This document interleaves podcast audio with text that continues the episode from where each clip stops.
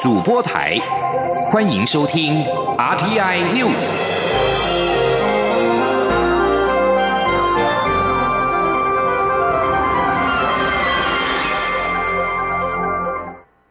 各位好，我是主播王玉伟，欢迎收听这节央广主播台提供给您的 RTN News。今天是二零一九年二月二十一号，新闻首先带您关注，在历经市县与公投之后，同婚专法的修订即将展开。行政院长苏贞昌二十号晚间向党籍立委说明，因应公投结果提出的同婚专法草案内容。行政院表示，秉持婚姻自由和平等保护的原则起草这项专法，名称定为《司法院释字第七四八号解释施行法》。草案内容赋予同志配偶合法的财产继承权、医疗权和可以共同收养血缘子女。同时，专法也规定必须遵守单一配偶相关权利义务，和现有的一夫一妻制、家庭价值一样，在此法当中受到保障。通奸罪、重婚罪一样存在。前天记者王威婷的采访报道。行政院二十号晚间提出政院版的同婚专法草案，行政院长苏贞昌今晚邀集民进党立委开会，于会中说明政院草案的立法原则、内容和方向。行政院发言人古拉斯尤达卡转述表示，政院不修改民法，秉持婚姻自由和平等保护的原则起草专法，法案名称定为《司法院释字第七百四十八号解释施行法》。希望以中性的方式，避免社会把资源耗费在争辩专法名称。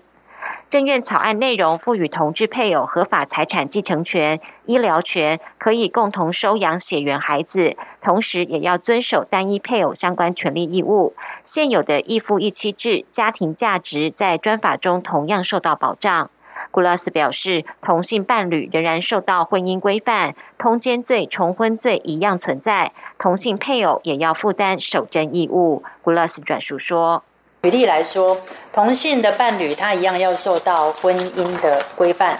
所以通奸罪、重婚罪他一样是存在的。同性的配偶也必须要负担守贞的责任。”嗯。所以在外传有许多谣言，包括多批合法化、乱伦、人兽交、性解放这一些法律不允许的行为，也不会因为有了这部专法，一切行为都合法化。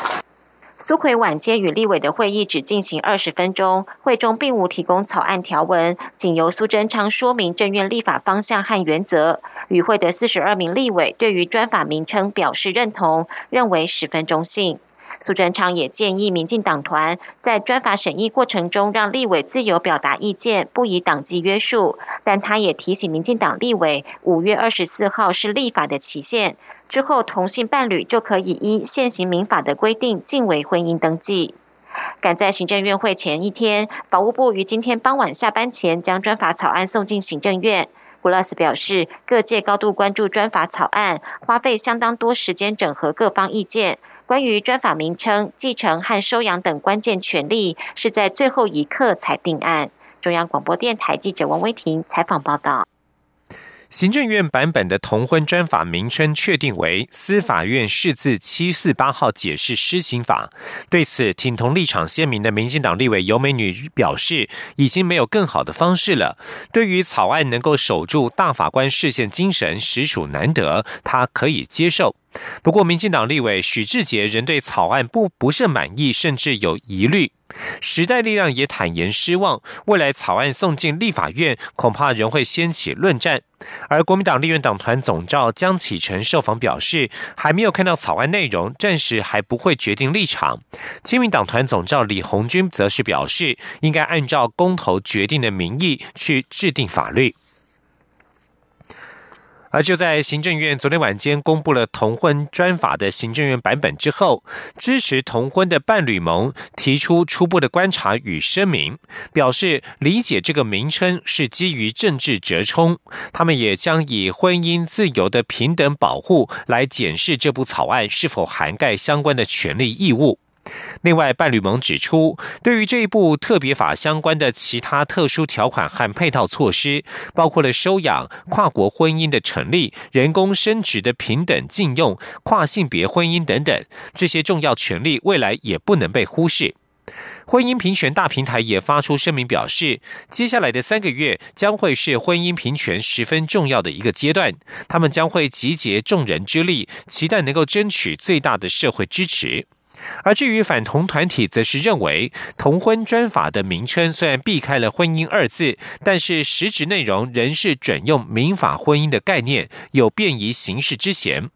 下一代幸福联盟法律顾问曾品杰表示，法案名称是一回事，但实质内容仍应该按照公投结果，避免动用到婚姻，用同性伴侣、同性家属等名词，也可以达到同样的效果。等草案条文出炉之后，幸福盟将紧盯法案的实质内容，希望立法院朝野立委能够谨慎审议。继续关注的是政坛话题。民国民党主席吴敦义提出，国民党如果重返执政，将推动两岸签订和平协议。蔡英文总统二十号在举行回廊谈话时，说明他对两岸和平协议的看法。蔡英文总统表示，在中国不放弃武力犯台、强推一国两制框架的情况之下，没有所谓的对等谈判，也不会有真正的和平。他相信台湾社会不会接受任何消灭、伤害国家主权或是民主的政治协议。总统并且表示，台湾要让世界知道，台湾要的不是一国两制，要的是独立生存、经济繁荣以及安全民主。前天记者欧阳梦平的采访报道。蔡英文总统二十号上午在回廊谈话时表示，他在稍早接见了欧盟友台小组访问团，对方交给他一份有一百五十五位欧洲议员联署对台湾表达认同与支持的文书，也肯定台湾在中国的威胁下仍能保持自由民主，持续贡献区域和平稳定。总统指出，有欧洲议员在会见中问他对于两岸和平协议的看法，他表示，台湾长久以来都是这个区域和平稳定的贡献者。中国的军事企图心以及不放弃对台动武，才是这个区域不稳定及威胁和平的来源。在这种情况下，两岸不会有对等谈判，不会有真正的和平。台湾人民也不会接受任何消灭或伤害主权及民主的政治协议。总统说：“在中国不放弃武力犯台，在强推一国两制的框架的情况下，呃。”没有所谓的对等的谈判，也不会有真正的和平。那么，呃，台湾人民会很谨慎的来面对这件事情。那我也告诉他们，我相信台湾的社会是不会接受任何会消灭或者伤害国家主权，或者是呃消灭台湾的民主的的任何的政治的协议。总统并强调，我们是个民主国家，方向很清楚，就是要自由、民主、安全与繁荣。台湾的未来由我们自己决定。总统也提到，他在十八、十九号接受 CNN 专访，他希望透过这个专访，让世界知道，台湾要的不是一国两制。同时，我也在这个专访里面，呃，要让世界知道呢，台湾要的不是一国两制，台湾人要的。就是我讲的，我们要的是独立生存，我们要的是经济繁荣，我们要的是安全，我们还要的是我们的民主。蔡总统强调，身为总统，他除了有责任保家卫国外，也要把台湾推向国际，将台湾的声音传达给国际社会，防止台湾被孤立，并且让世世代代的台湾人都拥有自由意志的选择。这是他未来的使命，也是他决心连任的目的。中央广播电台记者欧阳梦平在台北采访报道。针对两岸和平协议，大陆委员会主委陈明通二十号表示，中共多次提到统一才有和平，不放弃对台用武，因此和平协议等同统一协议。他并且呼吁在野党别傻了，北京不是吃素的。陈明通表示，政府将建立完善的民主防卫机制及安全法，以国会双审议、人民双公投高标准、高门槛的民意监督，确保国家主权不会因为个人或政党意志受到伤害。民进党将《两岸人民关系条例》修法列为最优先法案，明定签署任何政治协议之前必须先公投。陆委会主委陈明通也表示，推动修法就是因为国民党主席吴敦义。对此，吴敦义二十号表示，民进党这样的说法犯了两项错误，他不可能违法的由国民党和共产党签和平协议，而且要根据两岸条例由政府委托机构签署，就如同当年签订两岸经济合作架构协议 （ECFA） 一样。吴敦义强调，签署两岸协议务必要确保台湾的主权尊严以及两岸和平稳定。前天记者王维婷的采访报道。陆委会主委陈明通表示，国民党主席吴敦义说，当选后要和对岸签署和平协议，但是因为目前审查门槛太低，所以才要修改两岸人民关系条例，明定两岸和平协议签署前要先经过公投。对此，吴敦义二十号接受广播专访时表示，民进党政府这样的说法犯了两个错误。他说，不管要签什么协议，都要依据两岸人民关系条例。当初洽签 ECFA 就是如此，由政府委托海基会签署。吴敦义说，他不会违法的由国民党和共产党签署和平协议，且两岸签署协议一定要确保台湾主权独立与尊严，和顾及两岸和平发展。吴敦义说，他犯了两个错，他说是好像中国国民党要跟中国共产党去签协议，我不可能违法嘛。两岸人民关系条例是已经。非常明白的规定，只有政府哦，只有政府委托的机构是才能够去跟大陆来签署两岸各种协议。好，那这是第一个大前提嘛？是。第二个，我已经讲过，一定要确保中华民国主权的完整跟尊严，而且确保两岸的和平稳定发展。主持人询问：若立法院通过修法，拉高签署两岸和平协议的门槛，国民党重返执政后是否同意遵守？吴敦义说：“民进党是国会多数，我讲不同意也没办法。”他也说：“要是这项修法获得民众广大认同，国民党若重新执政，也不一定要再修回来。签署和平协议前有民意支持，签署后有公投，或许也是全民意的展现。”针对绿营忧虑，签署和平协议可能会导致台湾被中国并吞。吴敦义说，在 ECFA 架构下，已经签署了二十三项两岸协议，台湾哪里有被并吞？他表示，和平协议不是投降协议，民进党不用污名化。中央广播电台记者王威婷采访报道。另外，国民党二零二零年总统初选方法未定，引发茶壶内的风暴。有媒体人建议吴敦义不要机关算尽，否则将受到历史唾弃。对此，吴敦义二十号接受广播专访时表示，他没有机关算尽，所有的考虑都是为了让国民党光明磊落的重返执政。媒体所报道的各种初选办法正交由国民党智库研究当中。至于媒体民调指出，高雄市长韩国瑜的支持度领先多位蓝绿竞争者，吴敦义表示，是否推出韩国瑜参选，这不是他一个人就能决定的事情，但是也不能完全排除征召。继续关注国际消息。美国有线电视新闻网 CNN 二十号报道，消息人士透露，美国司法部最快可能在下周宣布，调查通俄门案的特别检察官穆勒已经提交报告给司法部长巴尔。报告报道指出，司法部作此宣布之后，部长巴尔将检视穆勒的调查结果，并且将他自己所做的总结报告送交国会。俄罗斯被控干预二零一六年美国总统大选，并且可能与当选总统的川普阵营串通。穆勒负责调查这一起通俄门案，以及共和党籍的川普可能妨碍司法仪式，而川普则是一直否认与俄国有任何的串通行为，并且批评通俄门调查是政治追杀。根据特别检察官的规范，穆勒在结束调查工作时，必须提交机密报告给司法部长，说明他是否决定提起诉讼。司法部长则必须提出简短的通知书，将穆勒的报告知会国会两院的司法委员会，概述将有任何行动与原因为何。而穆勒的报告内容最后会公开多少，还不得而知。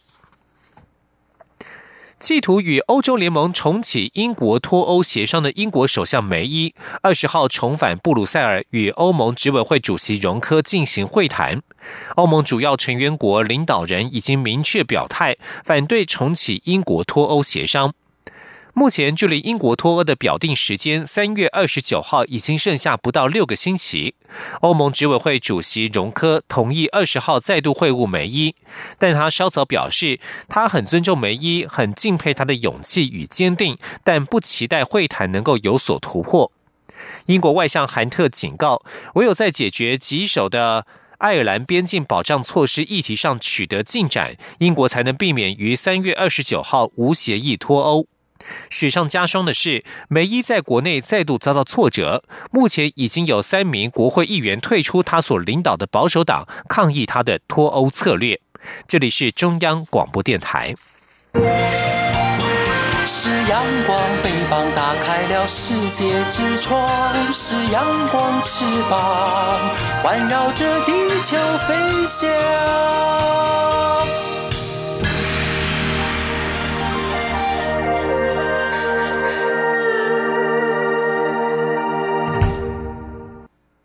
各位好，我是主播王玉伟，欢迎继续收听新闻。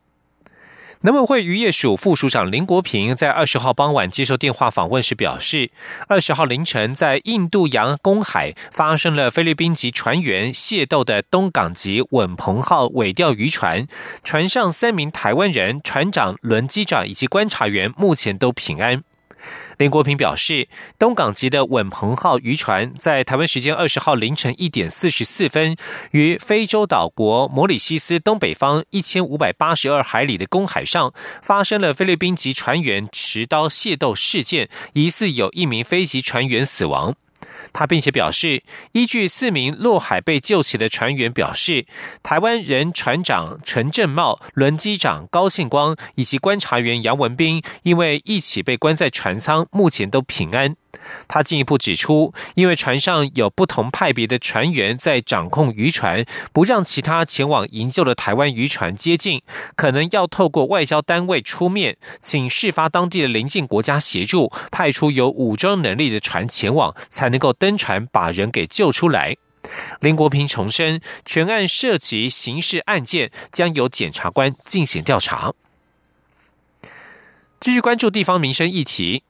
行政院成立中央与地方政策协调汇报，各负责的政务委员已经和各县市建立好窗口。新北市日前提出四十七项地方建设，包含五股交流道改善方案。对此，负责的政务委员吴泽成二十号表示，经过协调，五股交流道改善方案将可由预计的七年期成，缩短为五年，提早解决当地的塞车问题。前天记者王维挺的采访报道。新北市和宜兰县日前透过中央与地方政策协调汇报平台，提出多项建设方案，期待行政院协助。新北市提出四十七案，包含未被纳入前瞻计划的轨道建设、国道一号五股交流道改善工程等。其中，在五股交流道的改善工程、增设北初级北入匝道部分，新北市提出已久，总经费新台币十三点八七亿元，新北盼中央补助六点零七亿，预计七年完工。负责的政务委员吴泽成二十号表示，此案涉及多个单位以及都市计划等。民进党立委吴炳瑞也建议能够缩短至五年完成。经过协调，渴望于五年内完工，早日解决五股交流道塞车问题。吴泽成说：“呃，目前我们初步的评估应该可行。哎，原来市政府提出来的提成是。”比较是一个这一个呃接棒式的一个排程，那我们会把它变成是一个并行式的一个排程，这样就会让时间缩短。新北市提出的建设项目还包括台铁都会区捷运化桃园段地下化建设计划，新增凤鸣站、捷运机场线增设 A 二 A 站及 A 五 A 站。环状线第二阶段审议等，所有计划经费总计新台币两千三百三十九点五三亿元。吴泽成表示，将对案件类型分类规划，在厘清可行性，寻求各相关单位共识后，尽力协助地方政府。至于宜兰提到铁路高架化的问题，吴泽成说，交通部铁道局会勘后认为罗东和宜兰这两段较有急迫性，礁溪和头城段可以等直线铁路计划一并考虑。他强调，不是不做，而是顺序调整。吴泽成表示，宜兰直铁一案牵涉环评，问题比较复杂，还需要多沟通。中央广播电台记者王维婷采访报道。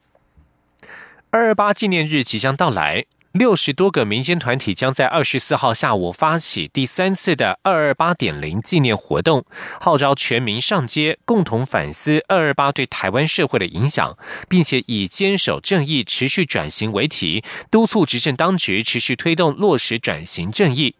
今年的活动特别安排了九零年代出生的年轻人起草行动宣言，向社会大众传达“二二八”对年轻族群的意涵。今天记者欧阳梦平的采访报道。今年的二二八点零纪念活动由二十多个公民团体共同发起，于二十四号下午一点半，在当年二二八和平日运动演讲会的重要地点日新国小集合，前进二二八的事发点天马茶房，并行经当年的专卖局台北分局、台北放送局，终点则是当年的长官公署，也就是现在的行政院。行进间将以音乐为基底，肃穆念出二二八政治受难者的姓名。在终点举行的纪念仪式，则是以手语比出博洋的诗，以无声表达受难者及家属说不出的心声。现场也将安排口述二二八历史、献诗以及祝祷。今年的纪念行动强调年轻朋友站出来，因此特别由反克刚运动世代学生五位九零年代出生的青年起草行动宣言，以回复习近平告台湾同胞书谈话、针对废除促转会的回应，以及给促转会的建言三大方向，表达转型正义在国民教育中的实践应该更加重视历史情谊教育，传达重视年轻世代的思维，呼吁政府聆听。青年的声音，并象征世代交替的重要性。主办单位台湾基督长老教会总会牧师林伟莲说：“我们用这个方式，透过追思受害者，再一次的把二八事件的始末，以及在历世历代的意义，来向台湾社会大众来传达。特别在今年，我们让青年人。”来撰写这个行动宣言，从青年人的角度来思考，也向社会大众传达二二八事件对年轻族群的意涵。起草宣言的学生代表尤腾杰在二十号举行的记者会中表示，学生习惯把历史当作事件看待，而不是以一个故事去理解背后的真相以及政府的动机，所以只剩下制式的答案以及选择题。他期待在二十四号当天能够看到更多老师与学生来一场不同的历史教育，追思历史，找寻真相。中央广播电台记者欧阳梦平在台北采访报道。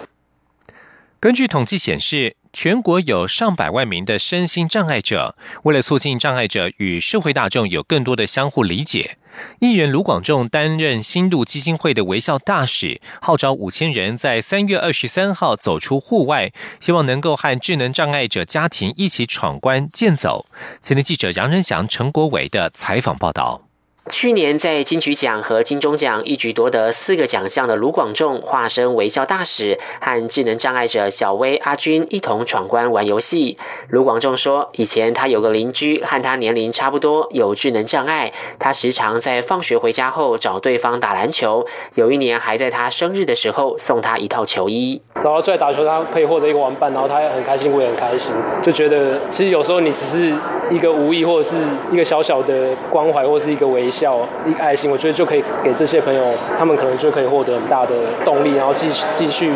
可以在社会上去做他们想做的事情。有中度智能障碍的小薇是新路基金会机动工作队的成员，他平日负责公车清洁和洗地打蜡。对他来说，公车不只是个工作地点，而是快乐全员。一叫上公车中，我觉得很兴奋、很快乐，可以这样子坐上去。每天可以这样子，一家一家这样子做到别个不同的地方。新路基金会将于三月二十三号举办第七届好天天齐步走活动，地点有台北、桃园、新竹、高雄、澎湖等五个地方，期盼有五千人响应，大家一起和智能障碍的朋友健走玩游戏。根据我们六年来的这样子一个统计，总共将近有约两万一千个人参与这样活动，那我们也募集了近千万元的服务经费，那一共也有一百二十一个。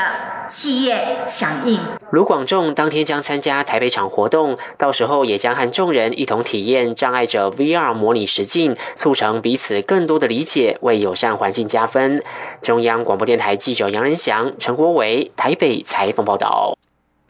继续关心的是国际财经消息。美国联邦准备理事会二十号公布的会议记录显示，联准会认为美国今年的经济成长将比去年减退，而且展望更不确定，因为全球各种风险增加，包括贸易关系紧张。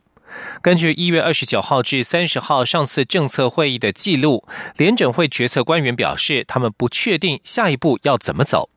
他们虽然预期经济将维持稳健，但去年减税措施的激励效果消退之后，将造成经济成长走缓。二零一九年国内生产毛额 GDP 将比二零一八年所见的成长速度略为减退。